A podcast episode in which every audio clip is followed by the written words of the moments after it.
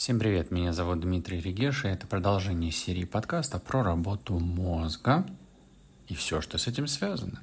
И сегодня мы поговорим о том, зачем и как вести бюджет. Вообще ведение бюджета – это очень важный процесс для того, чтобы достигать э, финансового благополучия, успеха, вообще простить свой доход. Потому что если вы не ведете бюджет, если вы не понимаете э, ваши доходы и ваши расходы, и вообще не можете оценить текущую ситуацию, текущее положение дел, то, блин, ну как можно планировать, например, покупку квартиры или увеличение какого-то дохода, если вы даже сейчас не знаете, что в вашей жизни происходит. Конечно, вы можете сказать, ой, да я все знаю, у меня зарплата 300 э, долларов, и мне ее не хватает. Но это не бюджетирование, это не все, потому что у вас в любом случае есть кэшбэки, есть какие-то проценты, которые вы получаете с депозита, подарки и так далее, и так далее. И все это можно забюджетировать.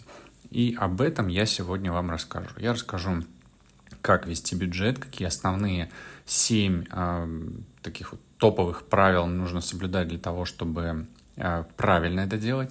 И дам 7 пунктов, такой 7 на 7 сегодня будет. Вообще, зачем вести бюджет? То есть для чего это необходимо? Может быть, вы предложить еще больше каких-то вариантов, э, как вести, и, может быть, еще больше обоснуете, зачем это делать. Ну, итак, поехали. Начнем с того, как вести свой бюджет. Во-первых, определите свои доходы. Запишите все источники дохода, чтобы знать, сколько денег у вас есть в распоряжении каждый месяц. Об этом в том числе я говорил э, на своем канале, это был один из вопросов тестов, с чего нужно начинать бюджет. Вообще с определения дохода.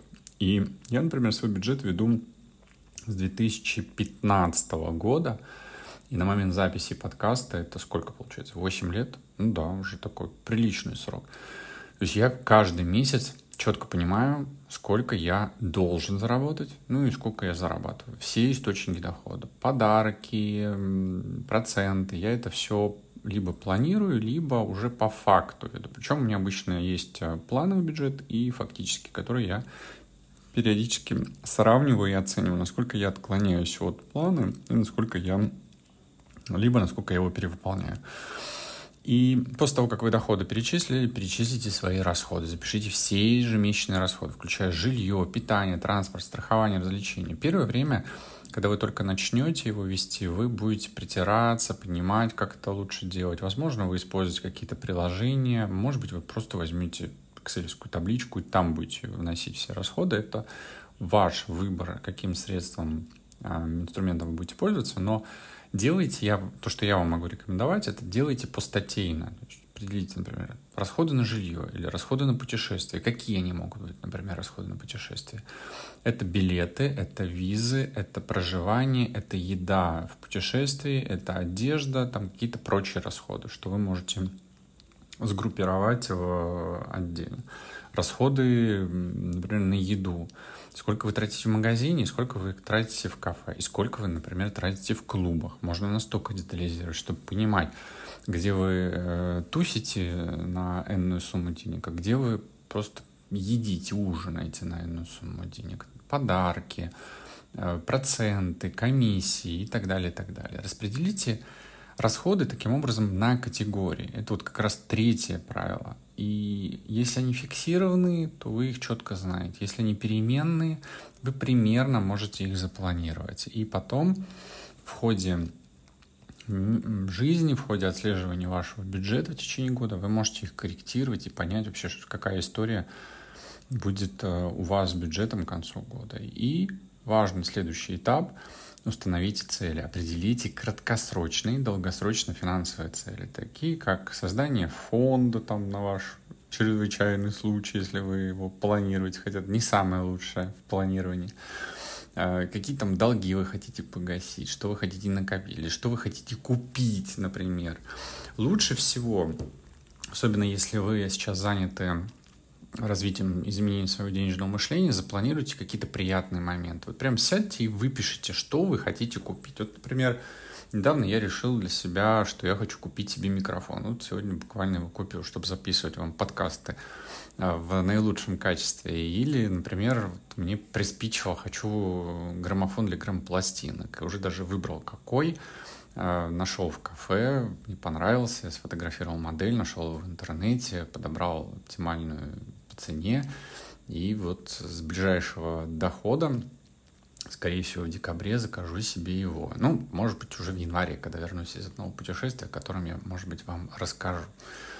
И вот эти все цели, вот даже вот я сейчас вам рассказывал, мне прям, прям, ох, сейчас я куплю это, сейчас я куплю все, сейчас я сделаю это, а еще я в путешествии.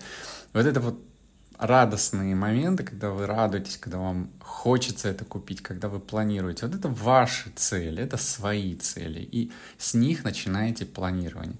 Лучше всего начинайте с самых э, дешевых, с низких по цене. Э, начинайте с простого.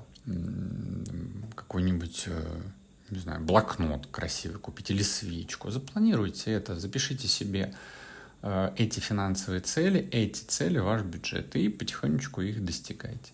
Создайте вообще план э, на основе ваших доходов и расходов, э, который позволит вам достигать ваших финансовых целей. То есть спланируйте, сколько вам нужно доходов поиметь для того, чтобы достиг, достигнуть все это, чтобы вы не влезали в кредиты, потому что вы захотели купить что-то, а у вас не хватает денег, а вы действуете правильно, понимаете, в какой срок, когда вы можете что купить. Если у вас сейчас денег на вашу цель нет, ну, посмотрите, через сколько месяцев вы сможете купить с учетом ваших расходов. Через три – отлично. Вы просто два месяца откладываете, на третий покупаете.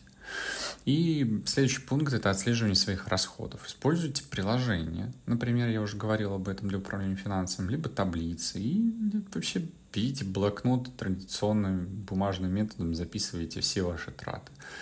Я разные способы использовал, но вот выбрал для себя ведение бюджета, такой анализ всех расходов, всех э, банковских карт э, два раза в месяц. Я такой даже бюджет раз, э, разблюдованный по 15 дней месяца. Это первая часть, и 15 дней месяца вторая часть. Почему я так сделал? Потому что доходы фиксированные я получаю два раза в месяц, и расходы привязаны к этим доходам. То есть я таким образом понимаю а, каждые две недели примерно, каждые 15 дней, насколько у меня будет приход и сколько у меня расход. Если возникает так называемый кассовый разрыв, то есть я понимаю, что мне может не хватить денег на все, то я заранее закладываю, что вот я эту, этот расход должен э, чуть раньше запланировать, заплатить, перевести и так далее. Я все это по табличке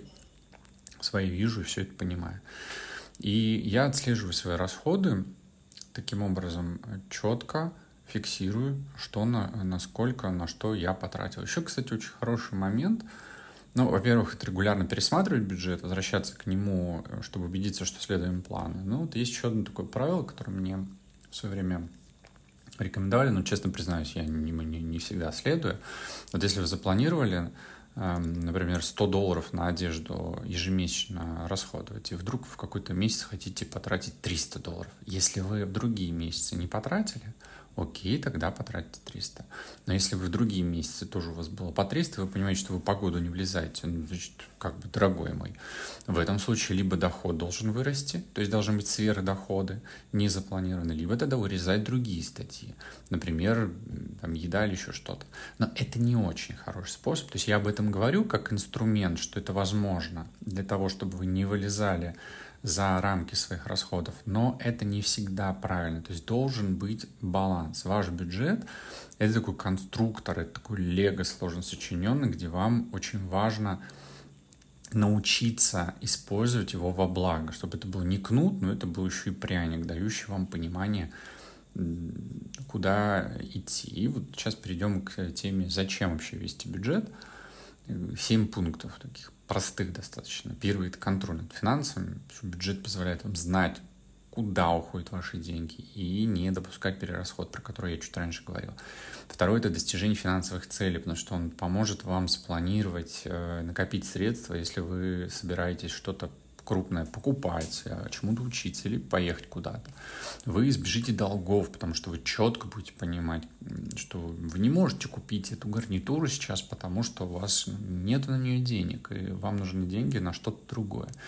Ну, вот эти вот черные дни, темные, темные задницы зебр, э, черные полосы, ну, не очень я это люблю и не рекомендую планировать всякие вот эти фонды непредвиденных обстоятельств, потому что вы таким образом можете запланировать их в своей жизни, не просто запланировать деньги на них, но и эти события можете запланировать. То есть очень важно аккуратно мыслить э, в этом плане.